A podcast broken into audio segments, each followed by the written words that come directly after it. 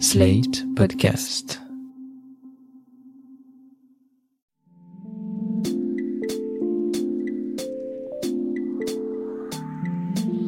Salut et bienvenue dans Sa tourne par rond, le podcast qui répond chaque semaine aux questions que vous vous posez, quelles que soient vos interrogations, dans votre rapport aux autres, au monde ou à vous-même, vous les partagez avec nous et Mardi Noir, psychologue et psychanalyste, va tenter d'y répondre. Bonjour Mardi Noir. Bonjour Christophe.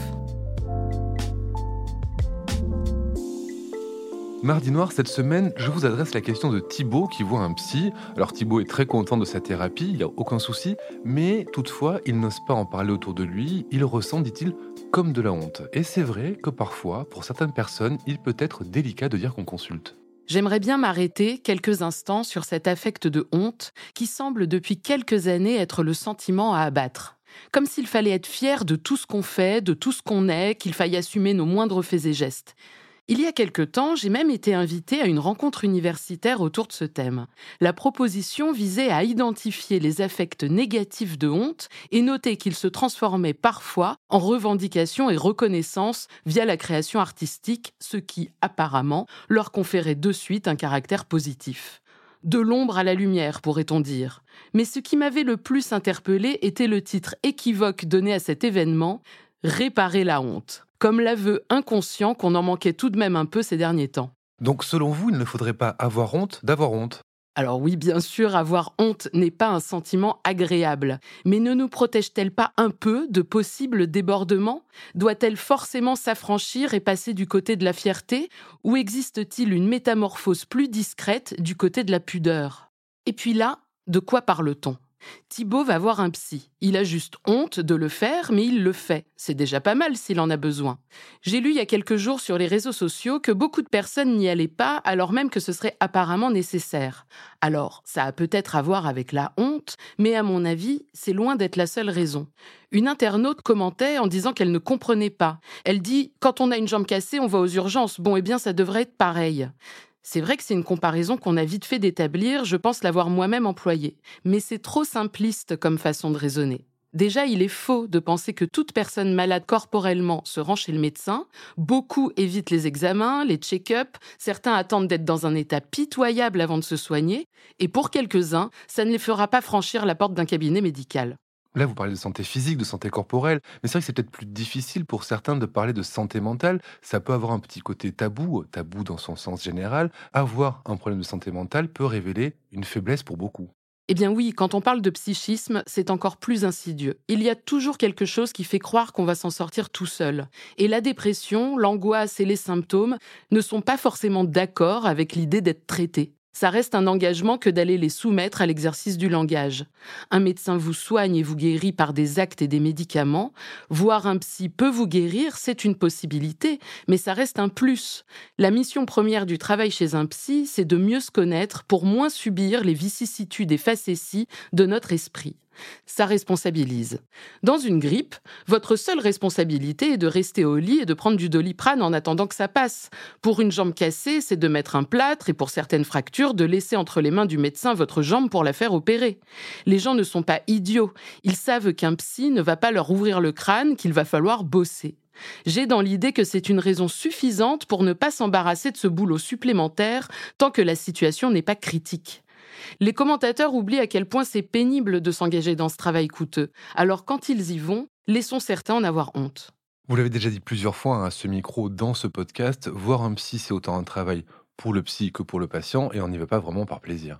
Oui, en fait, parfois j'ai l'impression que voir un psy devient un lifestyle, comme disent les anglo-saxons, un mode de vie. C'est bien plus complexe que ça. On n'est pas là à la cantine à choisir entre des frites ou des haricots. On va parler de sa vie et de ce qui nous encombre, nous fait jouir. On vient dire ce qui nous cause. Alors vous comprenez bien que c'est le cadet de mes soucis que les patients n'en fassent pas la promotion en ligne avec un hashtag qui dirait Je vois un psy et alors tu vas faire quoi? Ou tous sur le divan Ou encore La psychothérapie est mon ami. Certains gardent ça pour eux, n'en parlent pas à leurs proches. C'est peut-être comme ça pour le moment, peut-être que ça évoluera. Et puis, on peut avoir un peu honte de sa phobie, de ses tocs, de sa tristesse, de sa jalousie maladive, et on ne souhaite pas forcément que le monde entier multiplie ses conseils foireux, ses encouragements vides, ses interminables et insupportables. Prends soin de toi, ou pire, est-ce que ça va mieux? Alors que non, ça ne va pas mieux. Ça va, Denis? Hein? Pas trop dur?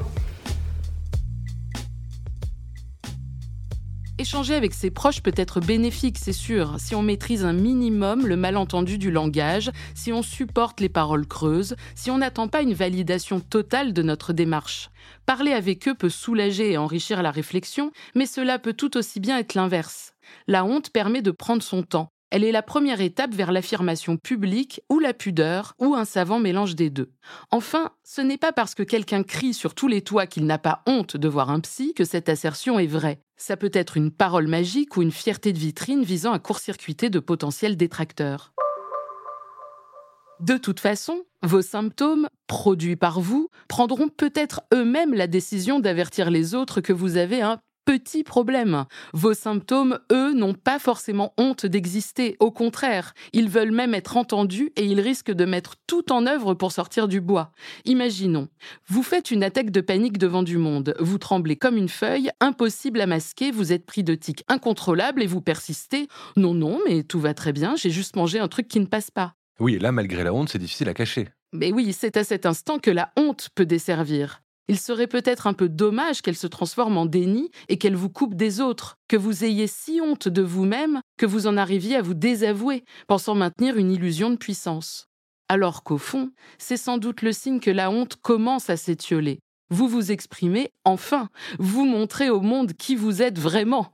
Oui, bon, d'une façon peu orthodoxe, je vous l'accorde, un peu gonflé la honte de se pointer comme ça pendant une présentation au boulot, mais ça y est, il est enfin temps de glisser à la machine à café qu'il vous arrive d'angoisser et que vous y travaillez chez un psy et que vous cherchez pourquoi.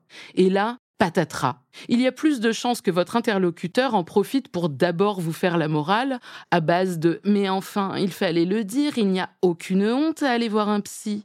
Et une fois cette petite messe contemporaine dite, il ou elle enchaînera sur ses propres névroses, celles de ses parents, de sa fille, de son petit voisin bizarre et même celle de son chien qui depuis quelque temps a un comportement anormal avec les vieilles dames. D'ailleurs, Christophe, vous saviez qu'il y avait des psys pour chiens? Oui, je le sais, Mardi Noir, mais enfin, on commence à vous vous allez encore nous dire que c'est la personne qui pense que son chien a un problème qui devrait aller voir un psy et non le chien. Merci beaucoup et à la semaine prochaine. Je rappelle à nos auditeurs et auditrices qui peuvent nous écrire, vous écrire à l'adresse mardi.noir.slate.fr pour vous poser leurs questions. Je leur rappelle aussi qu'on retrouve la chronique Ça tourne par rond à l'écrit chaque jeudi sur slate.fr et en podcast chaque mardi sur Slate Audio et sur toutes les plateformes de podcast. Ça tourne par rond est un podcast de Mardi Noir produit par Slate Podcast. Direction éditoriale Christophe Caron, production éditoriale Christophe Caron et Nina Pareja, prise de son Nina Pareja, montage et réalisation Aurélie Rodriguez. La musique est signée Sable Blanc.